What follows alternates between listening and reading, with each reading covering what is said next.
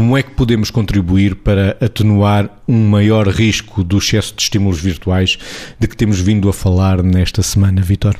Quando se está a crescer, ainda se é criança, é importante definir regras. As pessoas não podem estar sistematicamente ligado, às, de alguma maneira, às redes sociais ou às tecnologias de informação ou aos telemóveis, ao princípio, até aos jogos. Tem que haver um tempo que é um tempo que pode ter e deve ter limites. Porque se o jovem não aprende limites, também não aprende a dizer não quando é solicitado para alguma coisa de risco. E, portanto, essa é uma questão. A outra questão é como é que se faz alguma pedagogia com os mais velhos, com os adolescentes, acerca dos próprios riscos da daquilo que é a utilização desenfreada e sem controle da net. Esta aprendizagem, não é? Nós também aprendemos outras coisas, aprendemos a lavar os dentes, aprendemos outras coisas e, portanto, isso não será diferente.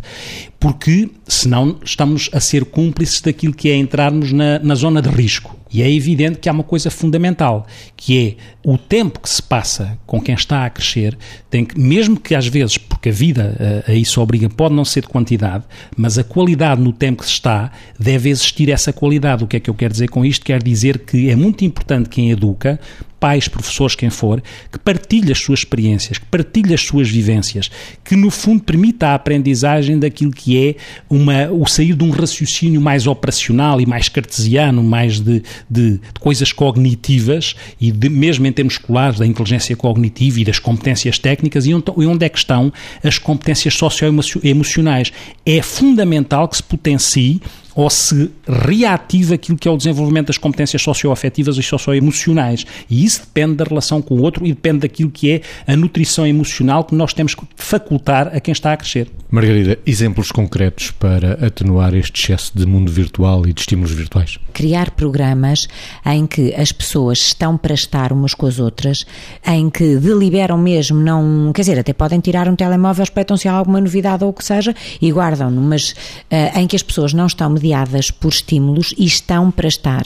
Eu vou-lhe dar um exemplo, e isto pode-se fazer em família, como se pode fazer com amigos, como se pode fazer e deve intergeracionalmente. Os velhos têm mais algum tipo de histórias para contar, os novos têm histórias para ouvir e histórias eles mesmos para contar e, sobretudo, não abusarmos daquela circunstância que é, é muito cómodo que os mais novos, se estiverem agarrados a um tablet qualquer, numa circunstância em que, sei lá, num restaurante ou o que quer que seja, se estiverem agarrados a isso, de facto não dão trabalho nem interrompem. E a vida e as verdadeiras relações são interrompidas e dão trabalho, mas dão um trabalho construtivo, porque é um trabalho afetivo afetivo e é um trabalho emocional de evolução. E nós estamos a desligar deste tipo de comunicação porque é muito fácil entreter desta maneira. Ou seja, as pessoas ficam, as crianças e os jovens ficam, e os adultos também, muitos, ficam absolutamente deslumbrados com isto que, que tão rapidamente traz tantas coisas. E, portanto, desde criar este tipo de programas, até regras em família, tipo os, os tablets ficam à porta da entrada de casa a partir de determinada hora, toda a gente vai na, na, na cómoda da entrada, ou no móvel da entrada, ou no despeja-bolsa, ou o que for, deixar lá tudo aquilo que são estes meios de comunicação. Porque as pessoas vão jantar, porque as pessoas vão conversar, porque, olha, porque as pessoas não vão para os quartos cada um. Antigamente dizia-se, não deve, enfim, é bom que haja uma televisão só ou duas em casa e que não haja televisões nos quartos de dormir. Onde é que isso já vai? Quer dizer, se não se tiver cuidado com estes meios que facilitam a comunicação à distância, quer dizer, pode haver televisões só em, em uma televisão em casa, mas o resto está tudo ligado a não sei onde, estando aqui. Portanto, está tudo, não se sabe onde.